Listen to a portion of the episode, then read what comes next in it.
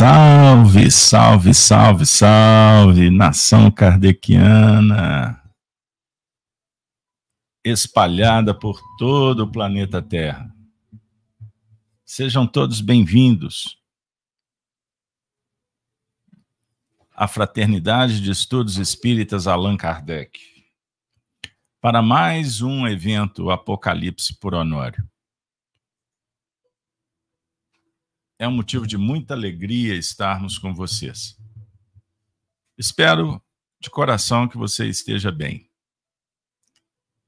Com muita alegria, nós vamos iniciar a atividade de hoje, suplicando aos benfeitores da vida maior que possam nos envolver, que possamos, em mais esse encontro, recolhermos os elementos que favoreçam o nosso bem-estar, a saúde, o estudo doutrinário, enfim. Que Deus nos abençoe. Sejam bem-vindos de coração a esse espaço de bênçãos. Vamos orar? Para iniciar o, o evento de hoje, nada melhor do que trazermos para juntos aquele que foi o professor que nos ajudou tanto a estudarmos a obra O Apocalipse, Honório Abreu. Eu convido, figuradamente, simbolicamente, espiritualmente, para fazer a prece inicial por nós. Bora lá? Vamos iniciar a nossa atividade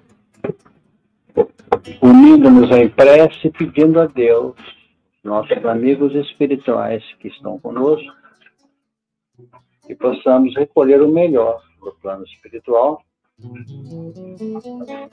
trazendo este conteúdo às nossas reflexões. Senhor, novamente aqui nos colocamos reunidos em vosso nome, com aquela proposta de arregimentar informações suficientes à nossa caminhada com maior discernimento.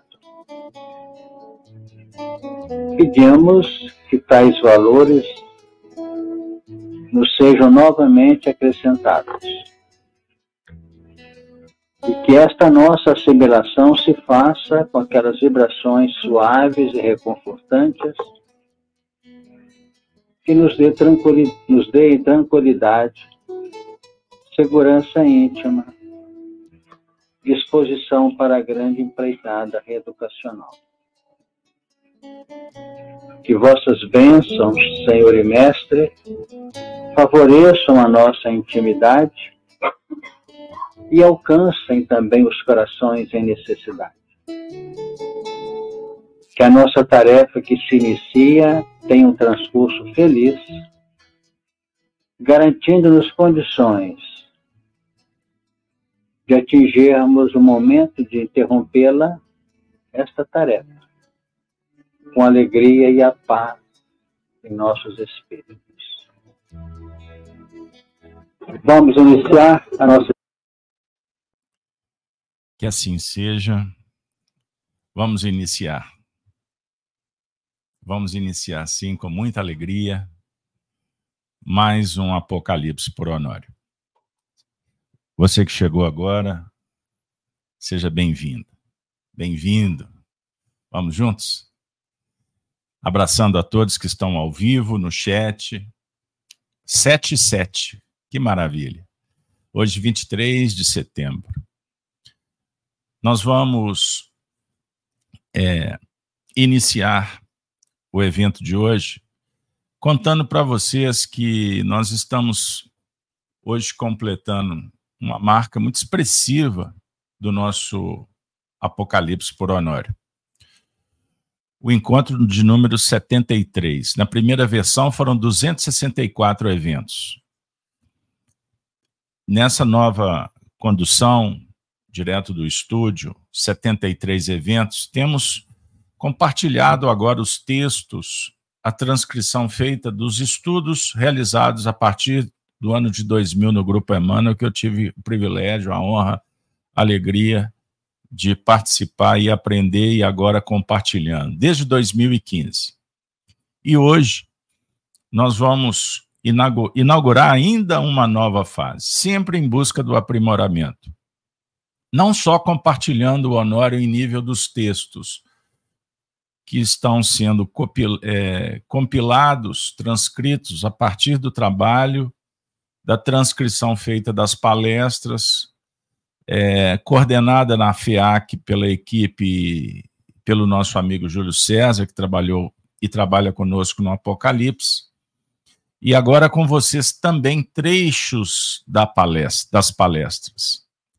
À medida do possível, nós vamos trazer o Honório para mais pertinho ainda de vocês.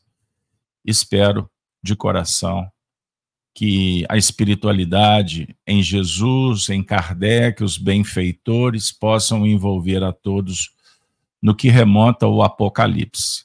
Então, vocês podem, num primeiro momento, estranhar, alguns terem algum tipo de dificuldade de assimilação, mas não se preocupem, porque nós vamos não filosofar, nós não vamos verticalizar tanto assim o estudo.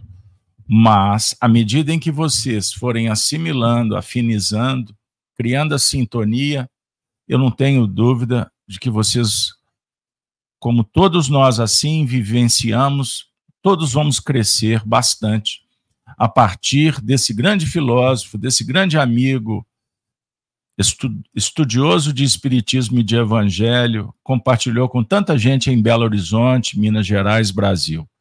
E agora, ele que desencarnou em 2007, vejam bem, há 16 anos, há 16 anos. Agora estamos trazendo ele para mais pertinho de vocês. Então, sem delongas, trago para vocês agora é, uma introdução feita pelo Honório em setembro. Olha que maravilha, setembro. Quando ele estava interpretando exatamente o capítulo 4 do Apocalipse, nesses versículos que nós estamos lidando. Então vejam, acompanhem comigo o Honório tratando, explicando o que nós estamos fazendo e o que há de vir. Então vamos lá, com vocês. Nós podemos observar aqui nessa introdução do capítulo 4 para muitos aspectos que vão trabalhar no decorrer do nosso curso, que daqui para frente, sendo esse capítulo praticamente uma projeção rápida, em termos muito sintéticos, que nós vamos analisar pela frente, o que vai ser o nosso trabalho. Que nós vamos ter que ter tranquilidade e principalmente um sentido muito especial. Aquele sentido de não fechar circuito não cristalizar colocações. Porque se nós cristalizarmos, como tem acontecido com dezenas de autores, isso é isso, aquilo é aquilo, e quer fechar o circuito de interpretação, quando no fundo o próprio Pedro define que nenhuma profecia da Escritura é de particular interpretação. Então nós temos que ter essa visão porque o que propõe aqui o Apocalipse não é mostrar a destruição do mundo. É mostrar todos os episódios que cada qual pode estar sujeito sobre vários aspectos. Primeiro, sobre o aspecto de adesão a um processo educacional. E segundo, aquilo que reporta as respostas da própria lei. Emmanuel, no livro A Caminho da Luz, falando dos momentos difíceis do século XX, e naturalmente dos primeiros movimentos do século XXI, determinando o ápice da transição, ele nos fala de maneira muito natural que nuvens densas se formam, formadas pelos desvarios das próprias consciências nossas, a mostrar que se nós podemos conceber a existência de movimentos nos terrenos exteriores da atmosfera, da intimidade da Terra, oscilando as camadas, provocando terremotos e outros acontecimentos cíclicos, tempestades, enchentes, com acidentes de alta expressão, tudo isso, de algum modo, está presente atendendo ao imperativo de redirecionamento de seres, primeiro apontando caminhos, segundo respaldando no campo kármico as necessidades de cada um. Então vamos ter paciência, vamos ter tranquilidade no exame de cada um desses fatos.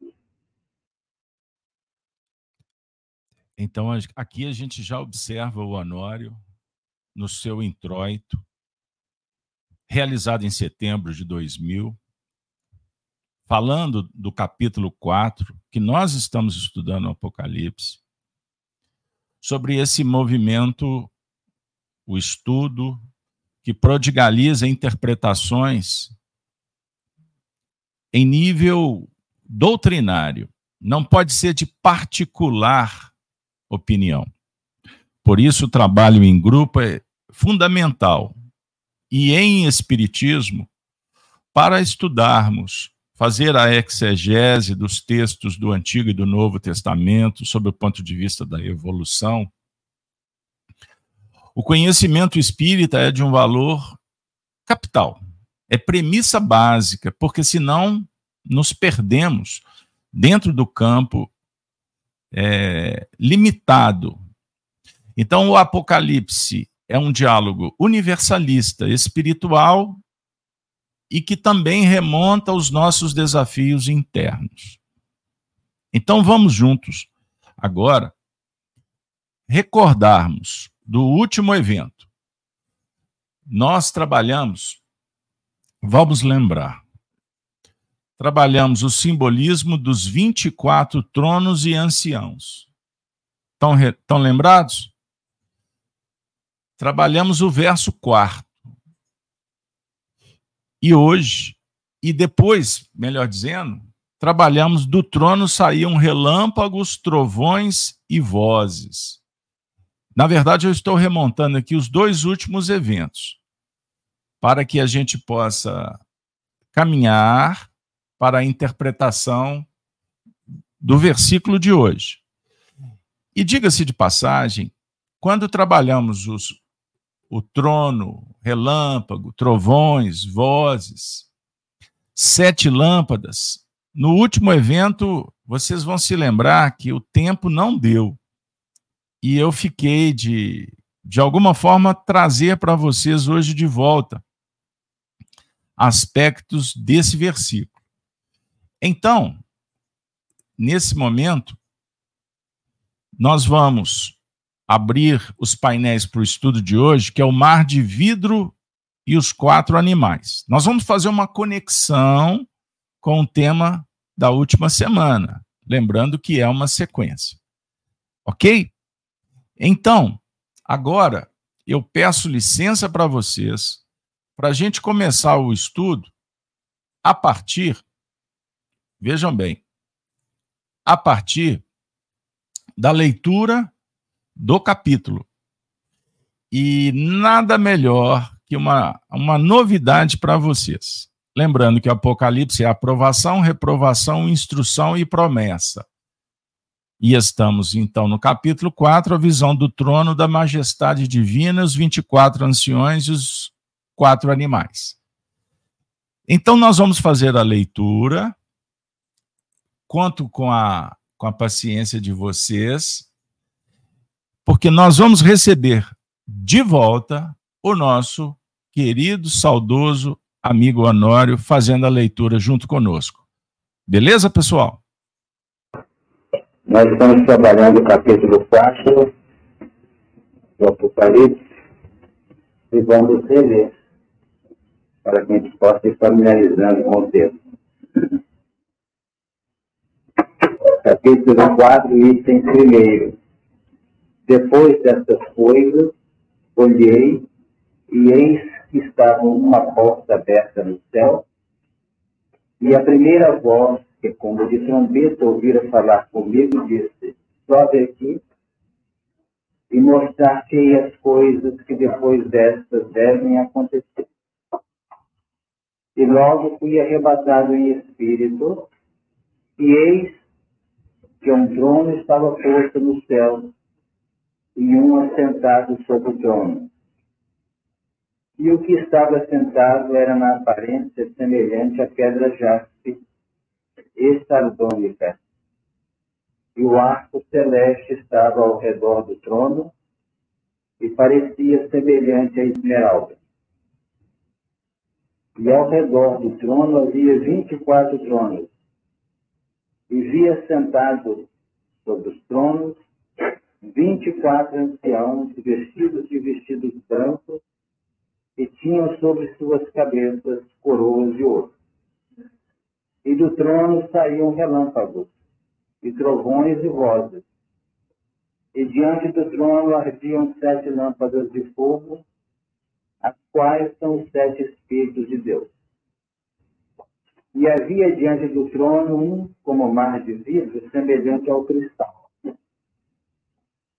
E no meio do trono e ao redor do trono, quatro animais cheios de olhos por diante e por trás.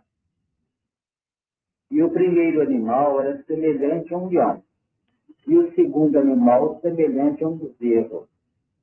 E tinha o terceiro animal o rosto como de homem, e o quarto animal era semelhante a uma águia voando. E os quatro animais tinham, cada um de per si, seis asas, e ao redor e por dentro estavam cheios de olhos, e não descansavam nem de dia, nem de noite, dizendo: Santo, Santo, Santo é o Senhor Deus, o Todo-Poderoso que era e que é e que há de vir.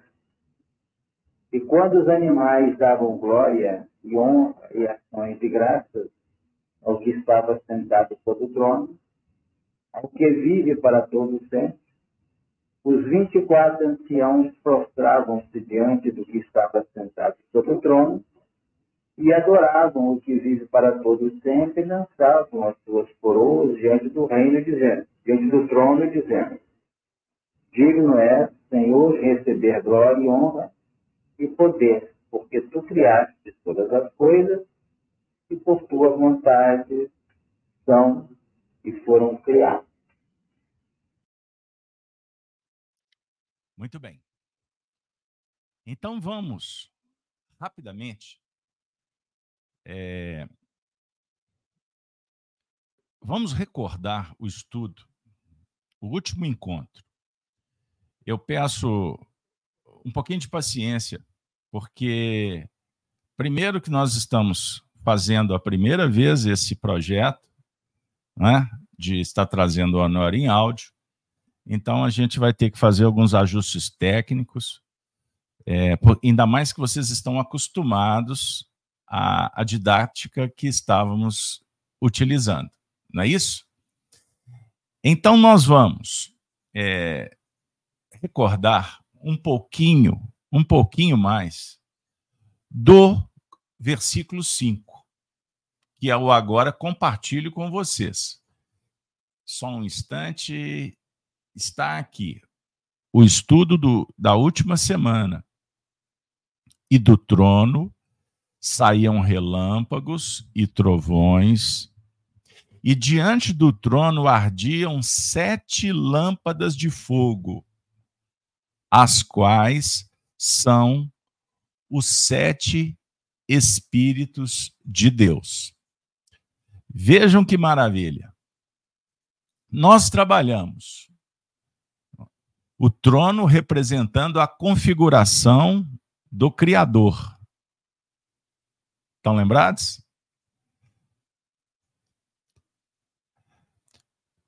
No plano de expressão, não na essência, pois sua essência é insondável.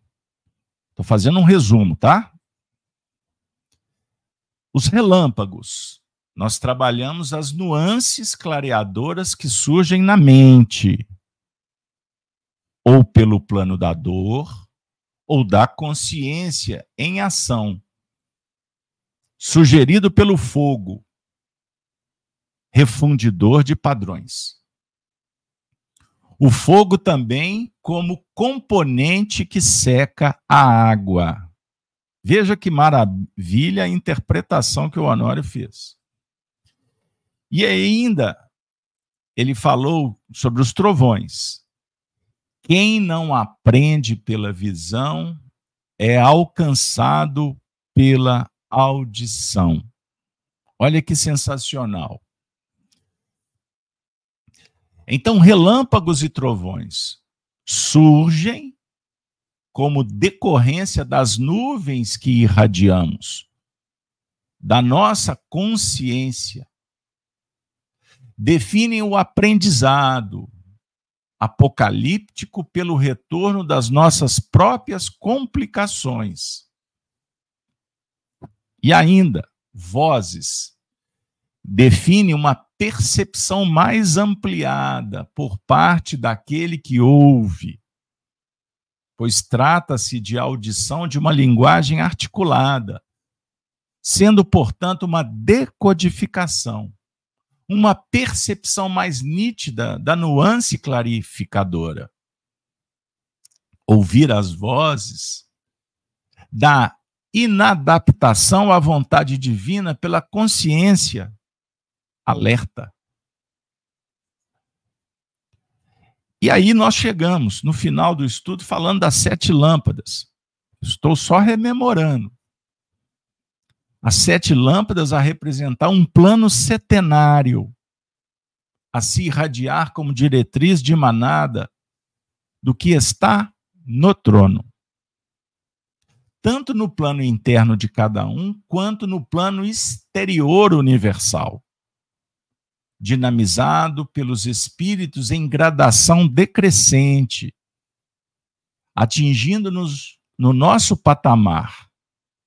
Então, parte do Cristo e vai chegando em nível decrescente. E nós, gradualmente, em plano crescente, fazendo-nos anciãos. Olha que maravilha. Estão lembrados?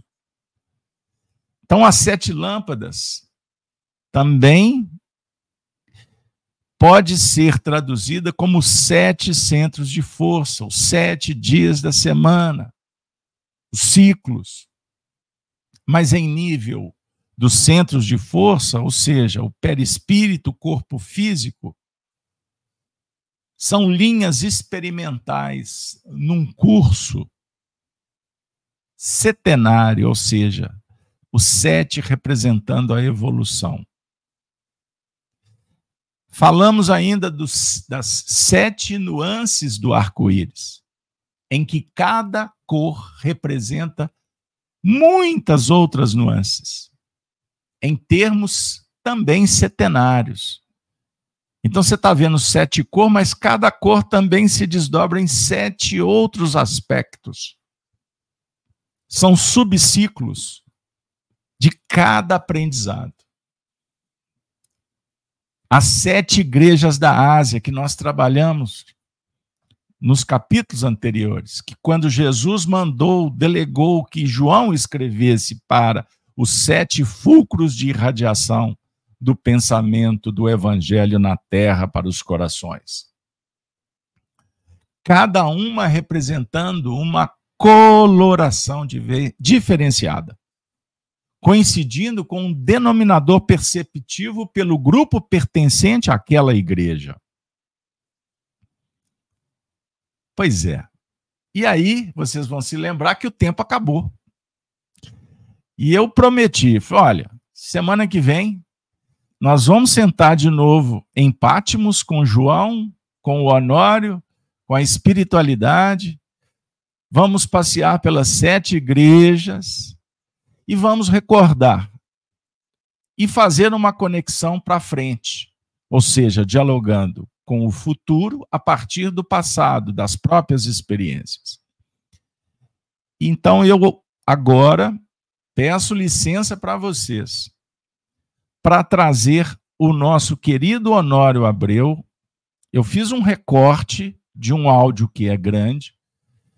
Eu vou caminhar com esse áudio junto com vocês para vocês entenderem o trabalho que foi feito de compilação desse material que eu tenho compartilhado com, com cada um de vocês nas manhãs de sábado.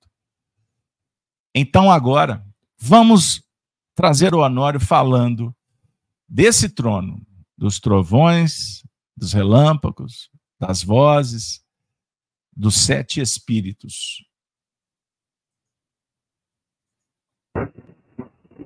Nós comentamos na reunião passada, no versículo 4, e ao redor do trono havia 24 tronos, e via sentados sobre os tronos 24 anciãos, vestidos de vestidos brancos, e tinham sobre suas cabeças coroas de ouro.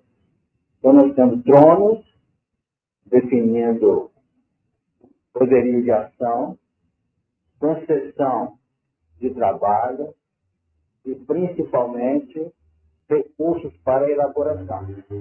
As coroas, definindo praticamente uma resultante das buscas pessoais que conferem autoridade.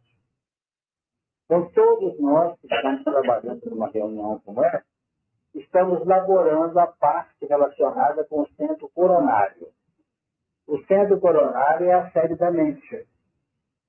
E a mente está sujeita a duas linhas que se convergem em suas energias para a intimidade desse centro, que é a razão do sentimento. Como dela mesmo diverge para o plano do sentimento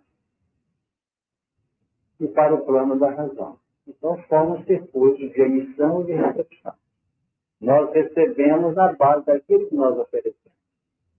Se nós queremos desenvolver a razão, caminhando para um plano, vamos dizer, de aprendizagem, não vão faltar substância ou sustentação para atender os nossos interesses.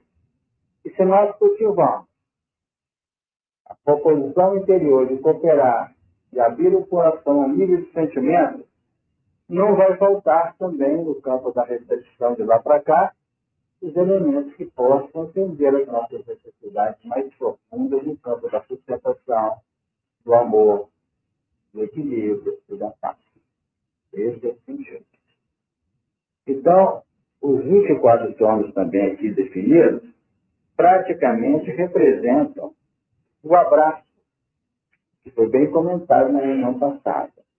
Entre os elementos autóctones que se distribui numa linha de 12 no campo universal, e dos elementos que nós vamos chamar de exilados ou elementos transmigrados para cá. Então, todo o sistema evolucional, ele implica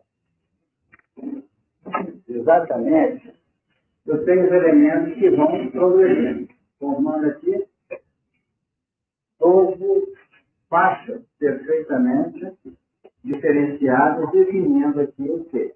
As predisposições, definindo as áreas de aptidão de todos aqui nessa faixa de conflito.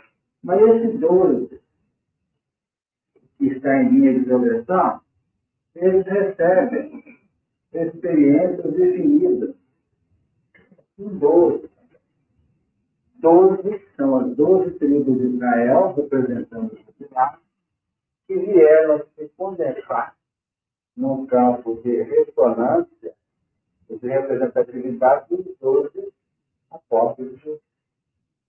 Então, nós temos doze e doze. Os doze daqui, aqui nós podemos chamar de genuínos agricultores. Podemos chamá-los, como nós utilizamos consciência filosófica. E os doze, como sendo aqueles que os proveram, e eram de outras plagas universais, e que vão se somar. Esses 24 se reúnem, formando depois os dois com legitimidade, a caminho de 3, que representa a linha dinâmica da evolução, caindo na unidade.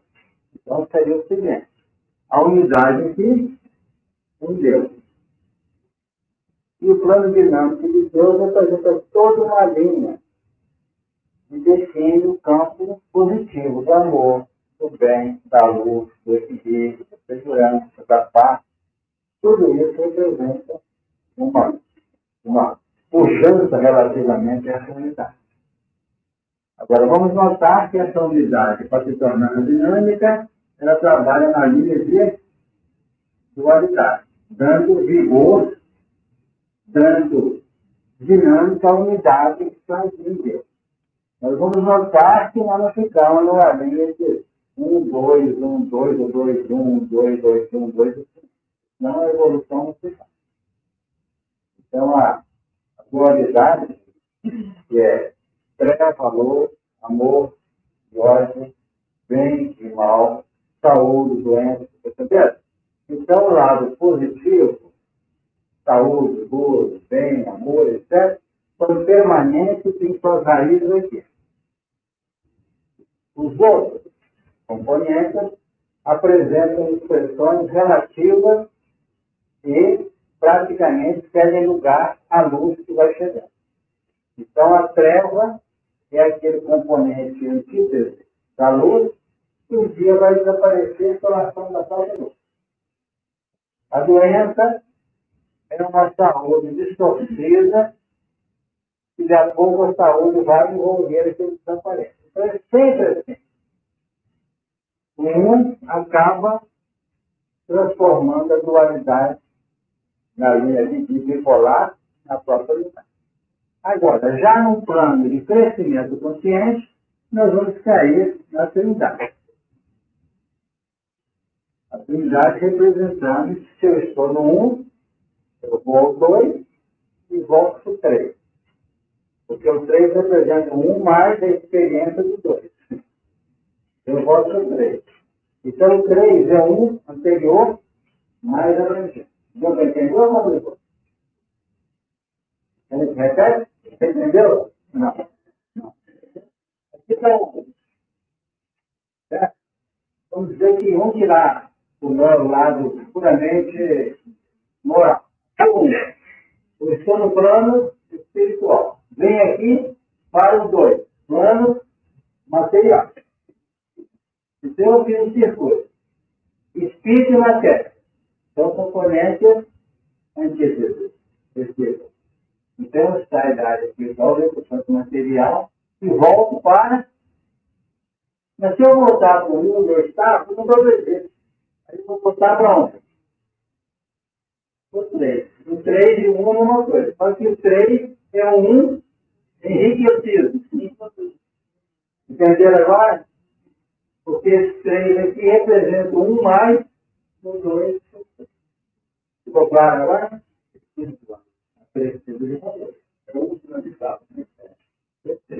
Então acontece o seguinte, eu tenho conhecimento, aqui está a ignorância, constrangimento. Então, com a minha linha de, crescimento consciente, de, de, de, de valores que eu detenho, eu atuo aqui e volto mais em Porque se você analisar, não vamos fazer tudo sem numerologia, não tem completamente. O próprio 12 é 1 e 2. O 12 mostra essa dinâmica intrínseca dele. Pode ser 1, não pode ser o 2, não pode ser 3 também. Agora acontece que o 12, vão notar que são múltiplos. Então, dentro desses 12, eu tenho os quatro animais na linha dinâmica da trindade. Perfeito? Esses quatro animais formam o quê? Cada um de per com a sua dinâmica. Um, dois, três, um, dois, três, um, dois, três, quatro, três, seis, oito. Ou seja, essa dinâmica desses quatro animais que define a linha operacional das nações, estamos dentro dela o quê? O fluxo da evolução com base na consciência. Olha que maravilha.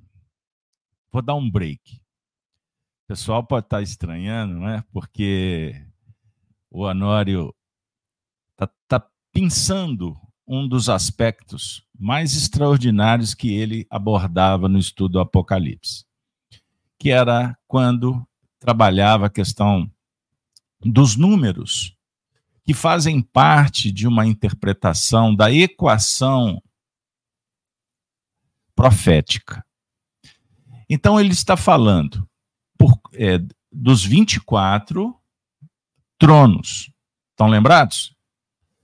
Ao redor do trono haviam 24 tronos e via sentados sobre os tronos 24 anciões, vestidos de vestidos brancos, e tinham sobre suas cabeças coroas de ouro. Então ele está trabalhando o número um, ele está falando, eu não estou fazendo um estudo aqui de simbolismo, de numerologia. Mas é necessário, é possível para quem tem afinidade, interpretar os números para que a gente aprenda a fazer equações sobre o ponto de vista do dinamismo evolutivo, do psiquismo, das relações, dos projetos familiares, planetários, cósmicos. E disse Deus: haja luz. É a unidade se manifestando, é o todo, Deus o Criador. Mas quando você foi criado, você se torna também uma individualidade criada. Então você é uma criatura. E disse Deus: haja luz. E viu Deus que a luz era boa.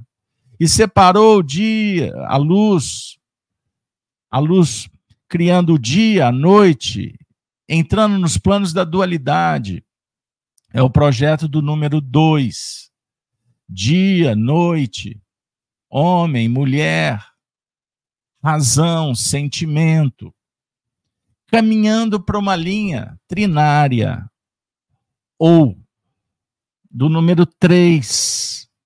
E aí a gente começa a entender o porquê do símbolo de uma pirâmide. Essa aqui veio para mim de presente lá do Egito. Não é? Vejam bem, o, os três ângulos, a base do número 4. Olha aqui. O Honório está tratando desse tema. Então, unidade, dualidade, trindade, o quartenário, que são, por exemplo, os quatro corpos. Só para dar uma ideia, a base, a base da evolução.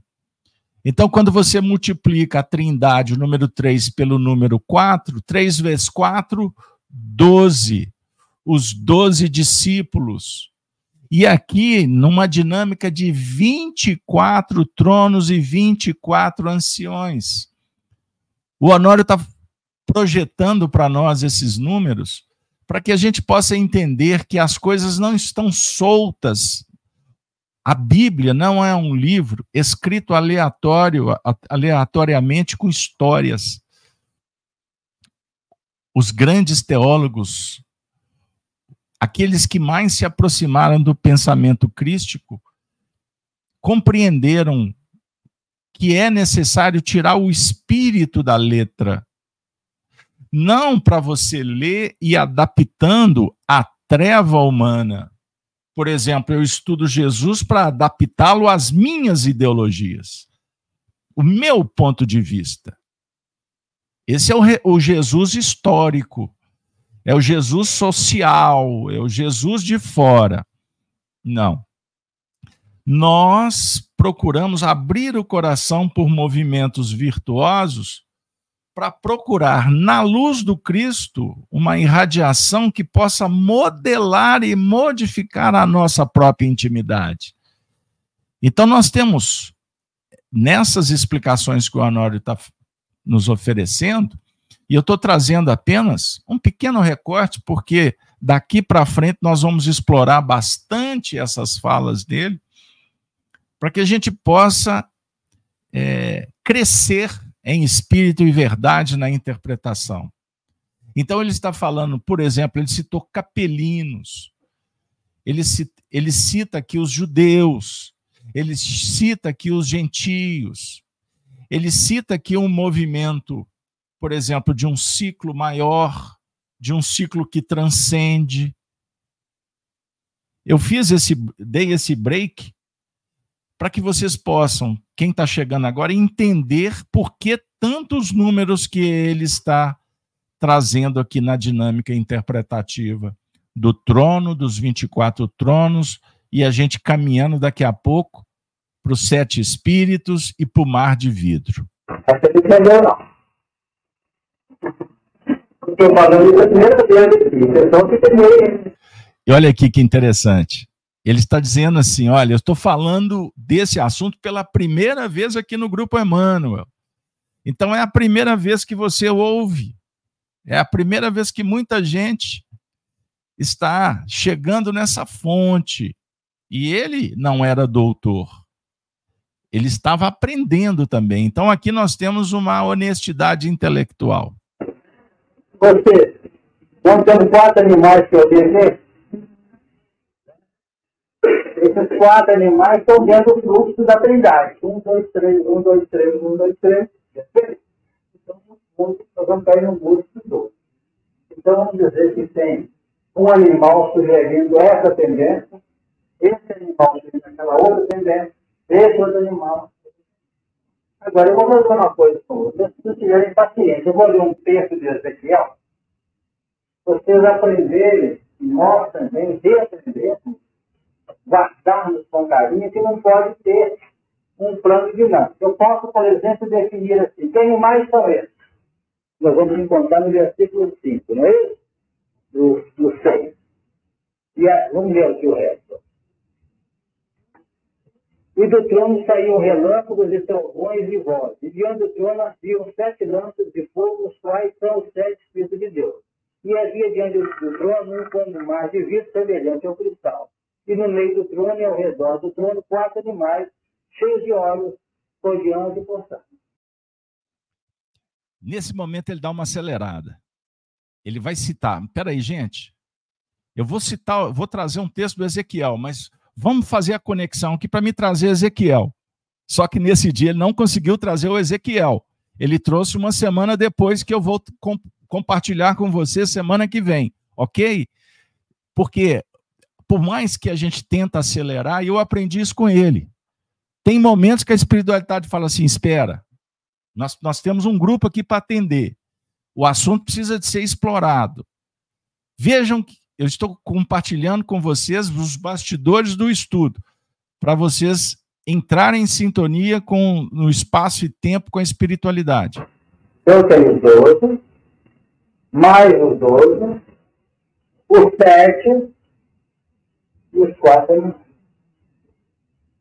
E o doze? Vamos falar dos animais para não tumultuar. Vamos dar desse Antes de entrar nos doze, eu vou encontrar o quê? E do trono saiu relâmpago, trovões e vozes. Diante do trono ardiam sete lâmpadas de fogo, os quais são sete Espíritos de Deus. Então eu caí no sete. Esse sete já apresenta esse um, dois ou três, num plano de espaço e tempo, e que nós vamos conquistando em cada lance, em cada lance, uma experiência nova. Então, nós aprendemos muito sobre o sexo. Queremos ou não, nós estamos sujeitos a uma linha centenária da evolução. Cada um de nós recebe uma reencarnação em que nós vamos trabalhando esse um, dois, três, em cada episódio, em cada. Nós sentamos na de projeção de evolução um período estacionário. Nós temos aqui uma semana de vida, cujo primeiro dia pode equivaler a sete anos, ou oito anos, dez anos, ou quinze anos, perceber de acordo com a linha de evolução. E vamos pensar que cada ano são 65 dias, ou que cada dia tem 24 horas. Então, vamos notar essa linha intercalada, como nós sempre fazemos aqui. Então, eu estou assim, numa linha centenária, aqui eu estou assim, como eu falei na semana passada. Perfeito? Entendeu? Então, eu estou aqui vivendo, ponto a. Então, eu tenho aqui uma reencarnação que se estende por sete períodos. Por isso que o sete tem um papel transcendente na nossa órbita. Há uma diferença entre 7 anos, 14 anos, 21 anos, você está Uma projeção do criatura até de modo muito adequado aos nossos conhecimentos de crescimento. É assim que nós temos que funcionar. E lembrar também para o grupo que nesses sete, nós temos, como falamos também, se não me engano, na última reunião, reciclando com vocês, a equação 2,520. Falamos isso aqui? Então, isso seria, seria que cada laçada da CFD sugere um círculo. Eu podia fazer assim, ó. Entendeu?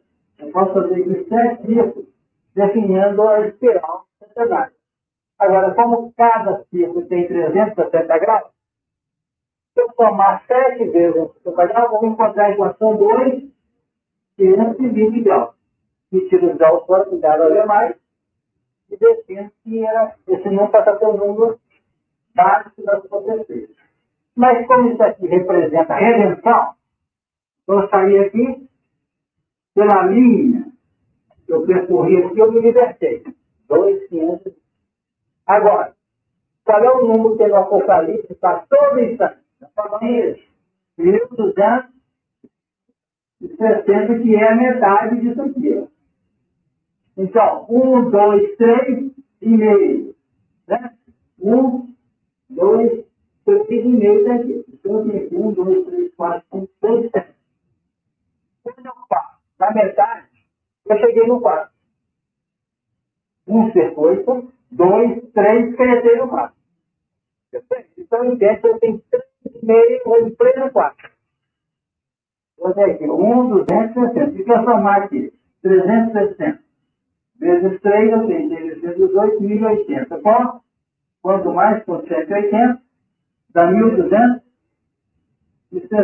que é exatamente a minha. Voltaram agora? Então está cheio de 1260 no Apocalipse. E quando nós falamos de 1260, eu estou sabendo o que é. Quando falar assim, tempo, tempos, metade de um tempo, que vale a quanto? Tempo. Um tempo aqui vale quanto? 360. Dois tempos vale quanto? 720. Metade de um tempo vale 180. 1.200. Aqui, 60. E a besta virava a cena por 42 meses a mesma equação é, porque qual é, quantos dias eu tenho mês? Em média, em média, 30. 1.200, tá E os corpos ficaram na praça três dias e meio. Um, dois, três e meio. Tudo é coerente. Porque se não tiver coerente, você tem que interpretar diferente. Eu me agora. O Anório está soltando a, a expressão 1260 como equação, 1260 dias, a equação foi proposta por Daniel, o profeta, no Antigo Testamento, a definir que esses números eles estão extremamente alinhados de uma forma perfeita no planejamento. Lembrem, no planejamento espiritual, no planejamento reencarnatório de cada indivíduo, dos grupos, das nações, dos planetas. Isso é muito importante. E dialoga, por exemplo, os 1260 com fatos históricos ocorridos, os acontecimentos mais importantes da história da humanidade, sempre definindo ciclos dos 1260 e dos dois dos 2520 dias. Lembrando como fala Pedro, um dia para o Senhor ou um, é, são mil anos para os homens. 42 meses, em tese, 30 dias mês. Sendo que 5% dá mil dias também. Não é? Pelo 13, já deixa de 142 Agora, vamos notar que esse 1260 pode ser no campo das causas, como pode ser no campo dos efeitos. Sensacional. 1260 sobre o plano da causa e plano do efeito. Toda ação, repercussão. Vejam bem, toda causa tem o efeito, repercussão e reparação. Causa 1260 Efeito, 1260. Repercussão, 1260. Reparação, 1260. E a gente quer resolver as coisas a toque de caixa. O Apocalipse fala em cima da causa, Tudo que diz 1261 está tanto aqui, está mais lá. Porque toda profecia é calcada em cima do que fez. O que fez a redundar o quê? Um acontecimento. Né? Então, no caso Caim, nós tínhamos a maldição. Maldito é tudo desde a terra. Agora ele está remontando ao Antigo Testamento, falando sobre Caim. Caim matou Abel. Qual foi a repercussão? Ele vai começar a falar do Caim como a reencarnação da serpente que seduziu Eva. Prestem atenção no simbolismo. Por quê? Porque cometeu assim. Não porque o processo de direcionamento da estrutura moral, que é efetivamente diversa, ela não vem de baixo, ela vem de cima. O que significa isso? Os dois apóstolos do Império representam uma, uma concretização do pensamento divino em termos práticos para nos encaminhar para o projeto Cristo. Olha que sensacional. A profecia vem de cima. O processo evolutivo vem de cima, ele não vem de baixo. Portanto, não soframos com as coisas que vêm de baixo, administremos. Devemos arregimentar os recursos virtuosos para conectar com a força consciente ou a consciência despertando para uma relação com o divino, com o futuro, com o Cristo ele cita os doze apóstolos como o que veio de cima e se materializou na terra. Jesus desceu, formou a escola, os discípulos se tornaram apóstolos. Observem, descida e subida. Olha a dualidade, a partir da unidade, que é uma ideia central. O que vem de nós mesmos é um forte. O que vem de nós mesmos é uma coisa relativa na conquista que a evolução promove. Então, a evolução, no seu dia a dia, tem o papel de despertador, tem o papel, vamos dizer, de, de, vamos dizer, de ajuste dos componentes instrumentais. Agora, ao nível do crescimento consciente que nos e harmonia, isso vem de cima, não vem de baixo. A evolução de baixo para cima no crescimento ela tem a instrumentalidade, certamente. Não adianta instruir esse povo enquanto a mente não despertar. Como é que você reencarnando, reencarnando, reencarnando? Se eu começar a reencarnar e reencarnar e ver o reino, despertou. Agora, para entrar no reino, você tem que receber ajuda que vem de Você tem que entender. Olha que sensacional. O naturalista pensa, afirma, divulga que a evolução se dá de baixo para cima. Ou seja, basta ele estar bem com ele mesmo e ponto final. Ele não tem um interesse de se conectar com o que está para além, transcendente, se relacionar com Deus.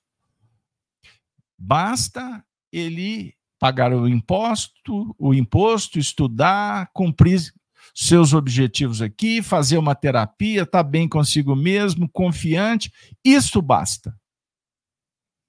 A evolução verdadeiramente ela vem de cima para baixo. Prestem atenção.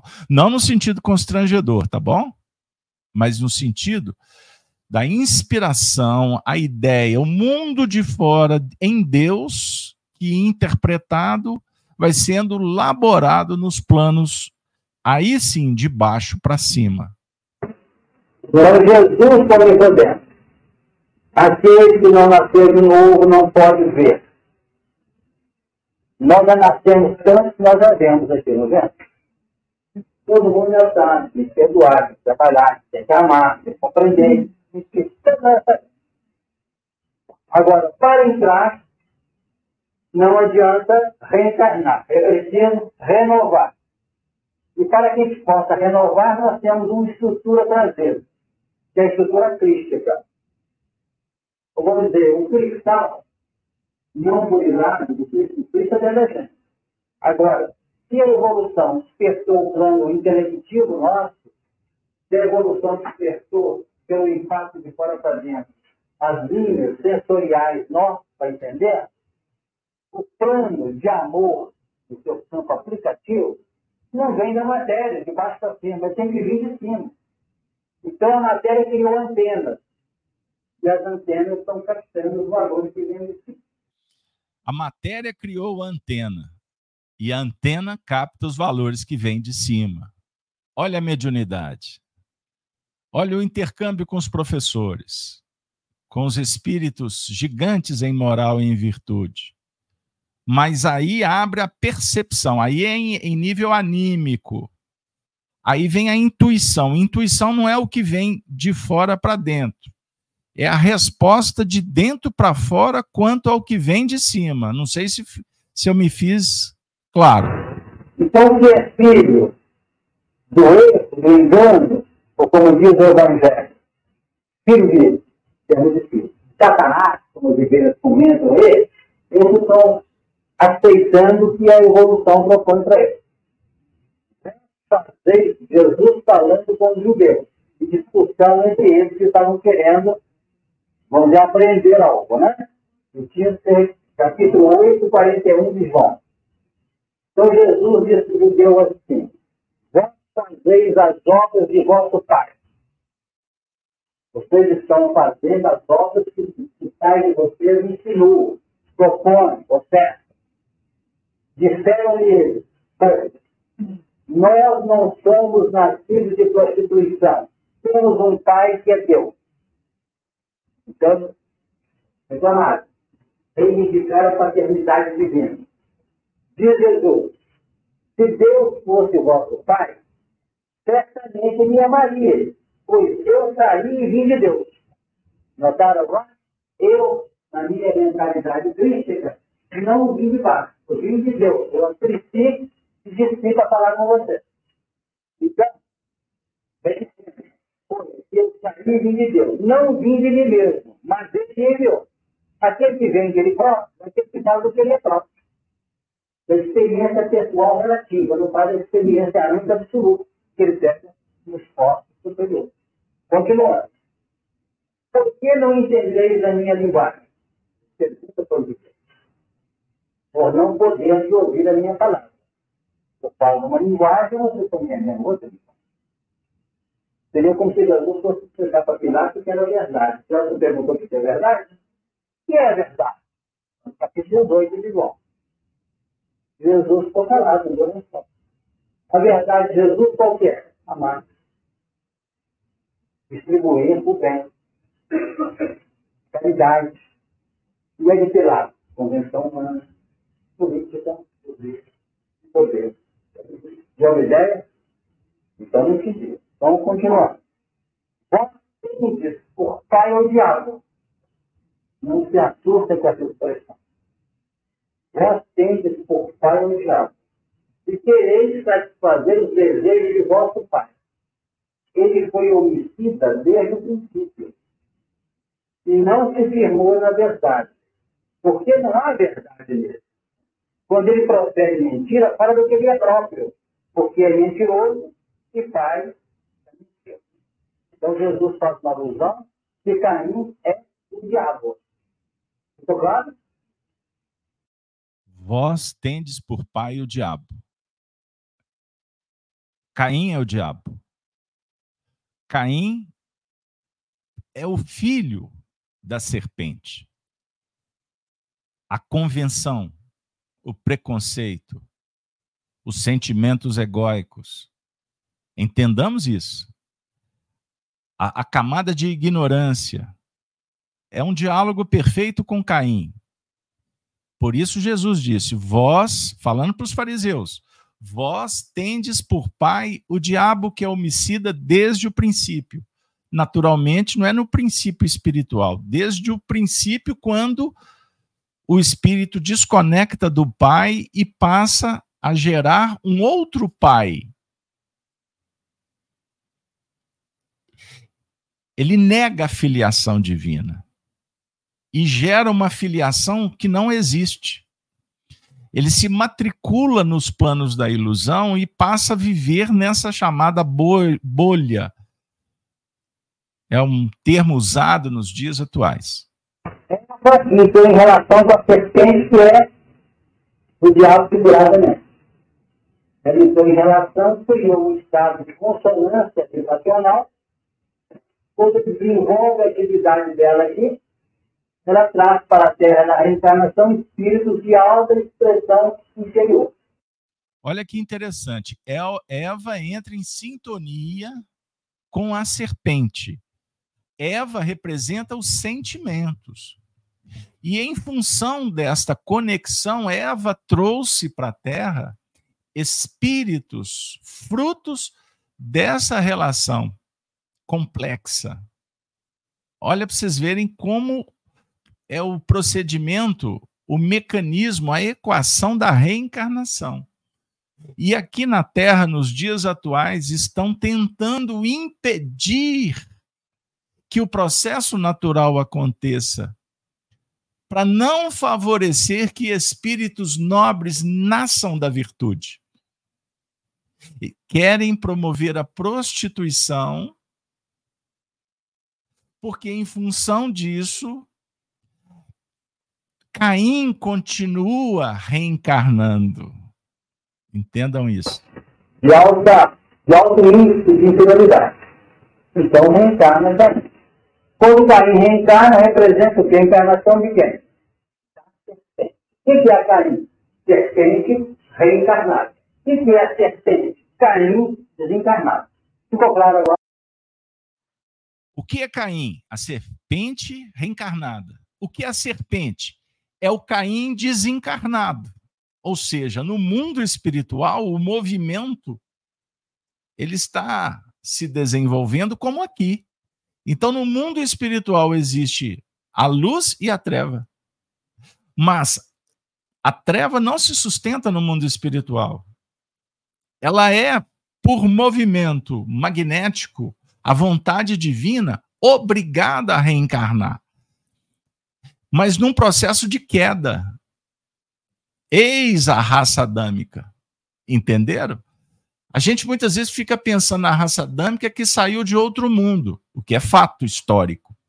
Mas também os bolsões de trevas que, que são desarticulados e no momento atual com muita intensidade, é como se fosse esvaziando as regiões inferiores para que a serpente se transforme em Caim reencarnado. E que Caim possa voltar para o mundo espiritual já numa condição de arrependimento, entendendo o que fez com Abel. Perceberam a dualidade? Nascimento, morte, tal a lei? As vezes que nós falamos do nosso sensório, porque a serpente ela tem várias configurações, várias expressões. É aquele animal que não tem pernas, se arrasta no campo, no piso físico. É a ideia? Vibração materialista. Só anda paradinho na terra. Expressão materialista. No plano íntimo biológico sensório, o que é a serpente? É toda a coluna vertebral, começa no corte, com centro genético, sobe e se expressa encabulando onde? No plano cerebral. Lá no meio, daí na ponta, se nós fizéssemos um pouquinho de rodilhar isso aqui, e fizesse uma ideia para você. Se nós fizermos assim, aqui está o plano genético, né? E está a coluna faz isso. Agora ele está no quadro. Agora fechando aqui, como você vai fechar aqui, sabe onde? Aqui centro, coronário. Aqui dentro, genético. O centro genético no campo co-criativo diz respeito à nossa experiência de baixo para cima. Aqui colhe a experiência de cima. Vou para entender? Ou está difícil? Deu ideia? Então a luta está gravada nessa intermediação, porque nessa coluna aqui nós temos conexões com todos os tempos que vigoram aquele espírito centro genético, centro flêmico, centro gás, centro cardíaco, centro marinho, etc, etc. Então está falando inglês, não, então é grego, para quem está chegando pela primeira vez. E sempre esses. Mas é como não repetir para quem não conhece nesses dois tempos. Então está relacionado. Nós vamos notar que eu vou encontrar onde? Aqui eu tenho o centro cardíaco, uma determinada linha definindo o seu plano. E o plano das nossas escolhas. Lugar da nossa sensibilidade de amor e de maldade. De segurança e de, equilíbrio. Então nós temos os cérebros cerebrais, que é o coronário cerebral, culminando aqui no laringe, que é o que solta o que nós. Nós vamos encontrar depois aqui o centro cardíaco, para depois descer para os centros baixos. Que é o na região do baixo, o gástrico, na região do plexo solar, e o genérico na região do córtex, na ponta da coluna, recebendo pelas pernas, fisicamente compreendida, toda a emissão magnética do planeta. Ficou claro isso? Então, nós recebemos todo o processo de sustentação magnética de baixo. Recebemos os planos equivalentes acionais da nossa parte na horizontal.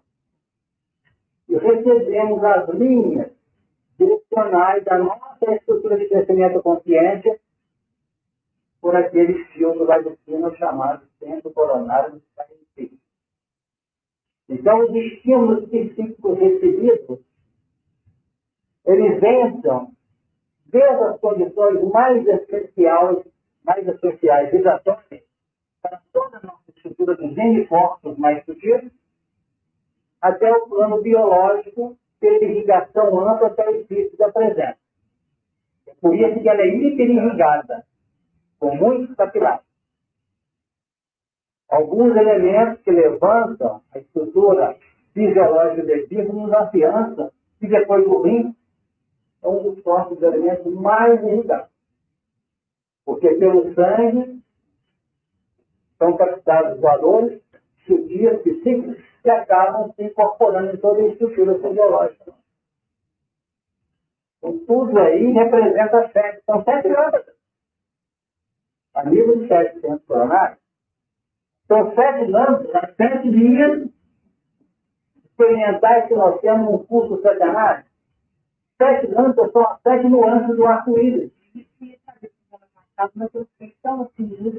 O vermelho é o violeta, caminhando com subtonalidade para o infravermelho e para o ultravioleta. Agora, cada cor, seja o vermelho, seja o amarelo, o laranjado, seja o verde, apresenta N nuances caminhando em planos setenários também, em subtons. Está complicando ou está mostrando a a diferenciação que existe entre os seres. É um diferenciado, né? É. é como se país do um, diferencia em todos esses dias. Cada um na sua Cada um na sua, na sua potência, no seu, vamos dizer, no seu sono vibracional. Agora, tem mais alguma coisa também. O sete está incluído nas sete vezes da asa que nós estudamos definindo condições, então igreja daqui, uma igreja daqui, uma igreja daqui, cada um representando uma coloração diferenciada que coincidia com o denominador perceptivo. O denominador perceptivo daquele grupo pertencente àquela igreja. Então, seja em Laodiceia, seja em Esmirna, seja em Éfeso, são igrejas que apresentam expressões vibracionais pouco diferentes a unidade estava tentando caminhar para Deus. Um, no plano que define todas. Mas se somar a primeira, nota que ela tem uma irradiação que não joga para a segunda, para a terceira, para a quarta, para a. Se juntasse tudo isso, formaria um denominador branco. Seria isso? Nova ideia? Isso mesmo? Formaria novamente a Lua, voltando numa retroação função do período que há de Eu não estou conseguindo separar o elemento de evolução natural com a realmente sempre elemento de evolução superior. A evolução natural é uma vitória no tempo. Porque tanto é filho de Deus na evolução natural ou tóxico, como é filho de Deus capelinho daquela várias vezes. Nós podemos dizer que tem mais capelinho aqui e passou por aqui que vieram de filhos do que podemos imaginar. A gente quem já leu o livro Renúncia, Já lembra? Uhum. E nós vamos falar sobre isso. Nós vamos encontrar o senhor trabalhando no, mundo, no campo abrangente das artes terráqueas. O que mostra que, ao que tudo passei, em Sírio, tem muito mais linha radiador em favor da Terra do que exatamente na Terra. Mas o camarada falou que não vai, não, que vai ter tudo, porque ela podia ficar, ele tinha estado encarnado aqui. Né? Eu sei, conseguiu sanar. E retornaria aqui agora em missão, como aconteceu ela. Mas houve muita brecha para cair hoje. Elas querem espíritos se chamar até de durona, complicada. Você pensando que está certo que ela está? Você? Mas quem não leu ainda. Podia estar né? Por isso que o antênio, né? Esse é não deu. Não vai não, que não era culpa. Era Deus. Era com toda uma estrutura de afetividade aberta. Ela veio em função de amor para conseguir espírito. Então, tá, né? Muito fácil. Quem está apaixonado, entre aspas, podia fazer o erro mesmo. Tornar sair ficar um bom período aqui. Para se recompor.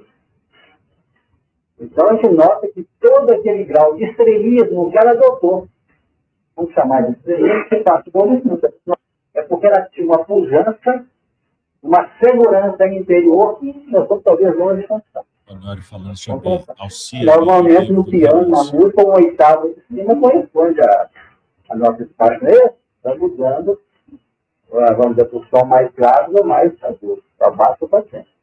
Então, isso tem quanto em Pietro Paulo que define essas causas. Da série espectrogenética mostrando, da série periódica mostrando essa, essa linha de avanço. Então, definindo que cada um de nós apresenta todo esse esquema aqui com colorações diferenciadas. E a própria aura nossa, que vai envolver vibrações do somático, quando nós estamos encarnados, ela vai apresentar aspectos também envolvendo as linhas irradiadoras do plano somático desses centros vitais conectados, por sua vez, com os chakras, o que nós chamamos subo etérico. Então, temos na nossa aura a estrutura da nossa saúde, da nossa doença, o equilíbrio do nosso campo orgânico, temos nessa nossa aura as vibrações do duplo etérico, temos as vibrações perispiríticas e ele outras que mostram sutis vibrações mais distantes dos demais corpos que nós possuímos. Quando eu estou desencarnado, é evidente que a, a estrutura irradiadora das células, moléculas ou átomos do corpo físico já ficaram de fora. Então a aula já apresenta uma coloração já sem as irradiações do corpo somático. E assim, no capítulo 13, versículo 5 diz assim, e foi-lhe dada uma boca para proferir grandes blasfêmias, coisas blasfêmias, e deu-lhe poder para continuar por 48 meses. E o poder concedido a Deus não se dá na frente. Lá no versículo 17, do mesmo capítulo 3 do Apocalipse, assim: Para que ninguém possa comprar ou vender, senão aquele que tiver o sinal ou o nome da besta, ou o número do seu nome. Aqui há sabedoria. Aquele que tem entendimento possui o número da besta, porque é o número do homem e o seu número é 666. Agora ele vai falar do número da besta, 666. Vejam bem, que é o número do homem. O número 7 é o número de Deus. Então, o 6 é o estágio que antecipa a vitória. O 666 é o circuito fechado, é a cristalização, é o, o impedimento egóico. Acompanhem bem, porque esse momento agora é auspicioso. Então significa que nós ficamos aqui gravitando, como nos feitos, não conseguimos passar por certo seu componente de libertação. E quando nós estudamos evolução lá atrás, depois vamos voltar para esse tipo de estudo, nós vamos encontrar no capítulo 5 de Gênesis a seguinte colocação, que nos mostra a genealogia de fé. Aqui no final do versículo 21 diz assim, viveu Lameque 182 anos. Aqui o Honório vai falar sobre a geração de Lameque. Eu vou fazer um recorte posterior e trazer para vocês, pedindo desculpas, porque o áudio é antigo, foi gravado em fita cassete, para vocês terem uma ideia. E esse nosso esforço de trazer a ideia é, é, vamos dizer assim, imortalizar, compartilhar com mais pessoas esse estudo que foi tão auspicioso e que se transformou, inclusive, em motivo inspira inspirador para que a gente pudesse trazer esse estudo é, pela FEAC, através da Rede Amiga Espírita e do canal Gênesis. Eu vou pedir para vocês agora é, um pouco de paciência, porque nós vamos é, trabalhando, a princípio, o tema, o tema propriamente dito, o mar de vidro e os quatro animais. O versículo diz assim: eu vou trazer agora para vocês a leitura. E havia diante do trono um, um como mar de vidro, semelhante ao cristal. E no meio do trono e ao redor do trono, quatro animais diante ou cheios de olhos, diante e por detrás. E o primeiro animal era semelhante a um leão, e o segundo animal semelhante a um bezerro, e tinha o terceiro animal o rosto como de homem. E o quarto animal era semelhante à águia voando. Vamos nos deter agora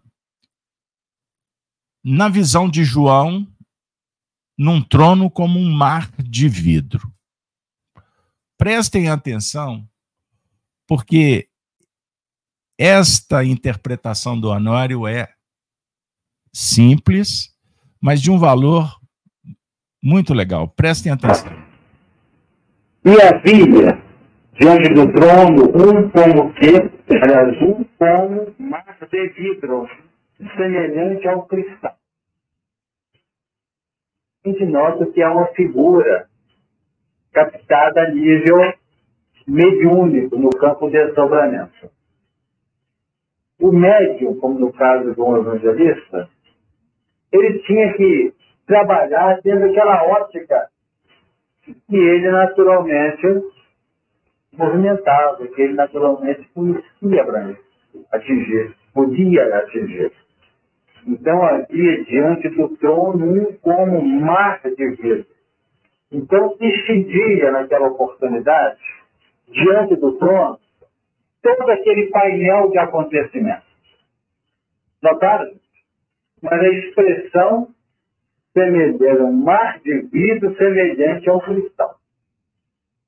Esse mar representando toda uma, uma face em que, em que se operam todas as atividades humanas, seja no campo filosófico, no campo científico ou no campo religioso, nas cogitações espirituais. Vejam bem, então na sequência, um mar de vidro semelhante ao cristal. Agora eu vou com vocês. O Honório trabalhou em outros recortes, interpretando esse versículo, que a mente é o espelho da vida em toda parte. Vamos, vamos imaginar João em Pátimos vendo esse mar de vidro. Emmanuel trata a mente como espelho da alma o espelho da vida. Então a mente reflete a vida. E em toda parte. todas as atividades humanas, vamos comigo, todas as atividades humanas, todos os acontecimentos têm a sua origem nesse mar de vidro. A própria vida surgiu no mar, ou seja, a vida biológica. E o que tem vida na nossa intimidade surge desse mar de vidro. Seria como a superfície de um lago, em que as ondulações perfazem o centro do interesse, em vibração constante, gerando e mantendo a vida. Mente pessoal um mar de vida semelhante ao cristal, ainda frágil, mas que já apresenta similitude com a mente crística, o cristal. O vidro com transparência demonstrando a intimidade ainda frágil, mas que não é opaco, sujo, nem fosco. Já tem qualidades do cristal embora em formação. Com transparência que permite a perfeita identificação do que precisa ser refundido. Retemperado para formar o cristal.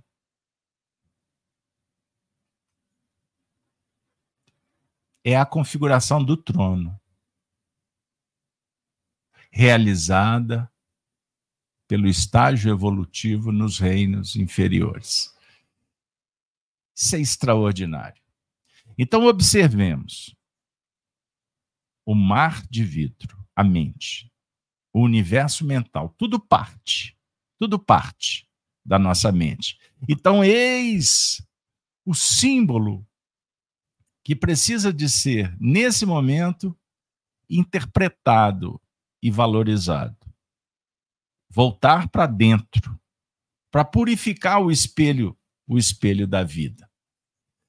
Então, a gente, quando é, lidando com no meio do trono e ao redor do trono quatro animais cheios de olhos por diante e por detrás, representa, olha para vocês verem, o desenvolvimento da instrumentalidade, habilidades em termos de razão e sentimento. Então, os quatro animais é a relação, os quatro. Podemos fazer a conexão com a relação com os quatro rios do, do livro Gênese, ou as quatro vertentes de experiência do Éden, o jardim. Os quatro quadrantes, norte, sul, leste, oeste a base da pirâmide, que nós citamos aqui anteriormente. A base da pirâmide. Elevando-se em vértice para o céu. Lembra da estrela de Davi? A estrela de Davi é a pirâmide que é aberta, a pirâmide que sobe, a pirâmide que desce são estrelas. São os vértices, os ângulos, os portais, apontando a antena para o plano superior, o cabelo, os ramos, a intuição, a mediunidade. Então havia diante do trono como que um mar de vidro semelhante ao cristal, e no meio do trono e ao redor do trono quatro animais, cheios de olhos, por diante, por detrás. Então, os quatro animais na terra do coração, alguns adormecidos, é verdade, e outros em atividade. Veremos mais, mais à frente os animais detalhadamente. Eu estou com um recorte para trazer do Honório falando dos animais semana que vem. Semana que vem eu vou fazer uns recortes menores, tá bom? Hoje só foi para inaugurar. Porque o áudio também, ele vai indo, ele cansa, porque é desqualificado, né? É antigo. Eu perdi muita qualidade nesses áudios. Os quatro animais são a soma de valores, de expressões de natureza animalizadas, a serem acionadas adequadamente, na hora certa. Esses padrões não são desativados, são direcionados adequadamente para o amor.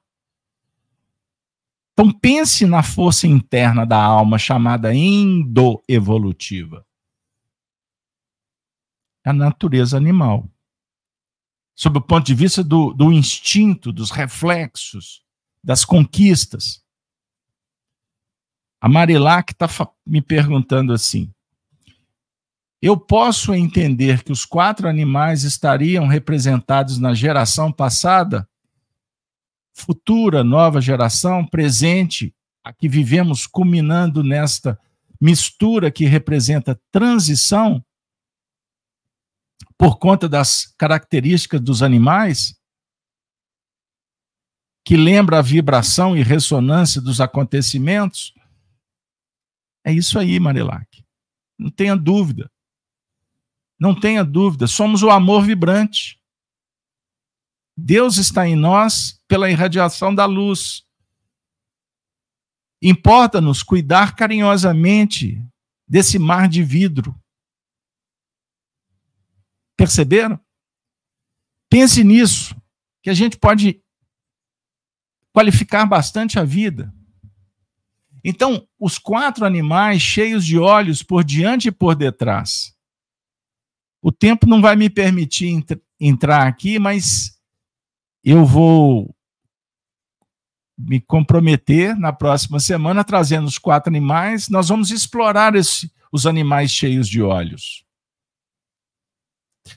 Eu gostaria muito de agradecer a todos vocês pelo carinho, pela paciência, por estarem vibrando por essa novidade que nós trouxemos hoje. Pode não ter ficado um estudo didático, né, com princípio, meio e fim, o meu processo aqui, além de interpretar, é usar técnica, usar instrumento, o equipamento, é, enfim. Mas eu queria, na verdade, só dizer para vocês que nós vamos nos empenhar daqui para frente para aprofundar sem pressa no Apocalipse. Vamos fazer do Apocalipse um estudo sobre o ponto de vista da evolução, conforme o Honório trabalhou durante tantos anos, tantos anos. Espero que, de uma certa forma ou de outra, a mensagem possa tocar, ter tocado o seu coração. A dizer o seguinte: quando nós terminávamos os estudos no Grupo Emmanuel, a sensação era sempre do quero mais. Aquele gostinho de, puxa, que pena, acabou. Porque é um universo que vai se abrindo. E, pra, e, e, e para tratar do espírito, como dizia Chico Xavier, o papo é eterno, ele não tem fim.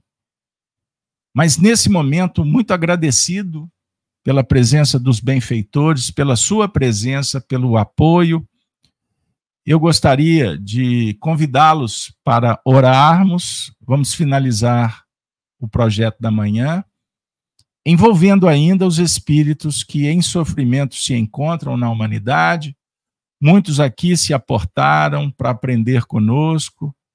As falanges que se aproximam da Terra para contribuir com o saneamento psíquico planetário, dissolvendo essas nuvens sombrias que caracterizam os nossos dias.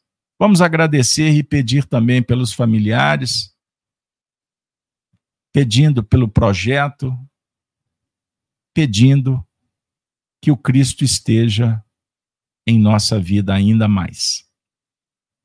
Vamos orar? Finalizando o trabalho? Com vocês, professor Honório. Senhor, ao interrompermos a reunião desta manhã, e que podemos avaliar a extensão das atividades espirituais aqui levada a efeito. Sabemos que os nossos benfeitores lutaram para que cada um de nós pudesse receber segundo a sua capacidade e relativamente às suas necessidades, relativamente ao seu projeto de vida. Que os recursos por nós recebidos possam incorporar-se ao nosso próprio íntimo e serem tais recursos dinamizados no plano prático da vida, nas ações junto aos nossos irmãos, aos nossos familiares e a todas as propostas que a vida traz para nos ajudar no crescimento. Pedimos nesta hora que sejam levados aos companheiros necessitados, aqueles que se acham em tratamentos, outros que estão nas faixas do desequilíbrio, aquela parcela de sustentação para os seus corações. Com esta prece, agradecidos a Deus por tudo que aqui foi veiculado, nós interrompemos a atividade de hoje pedindo que a paz do Senhor esteja conosco e se estenda em favor da humanidade. Assim seja.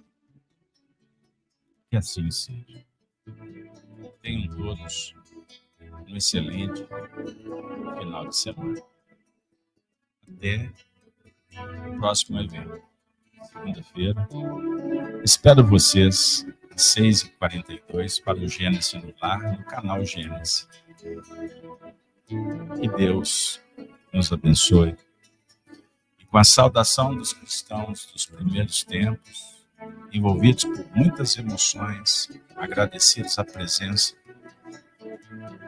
dos nossos amigos espirituais que estão conosco, com tanto carinho preparando o projeto, que agora possamos nos dispersar.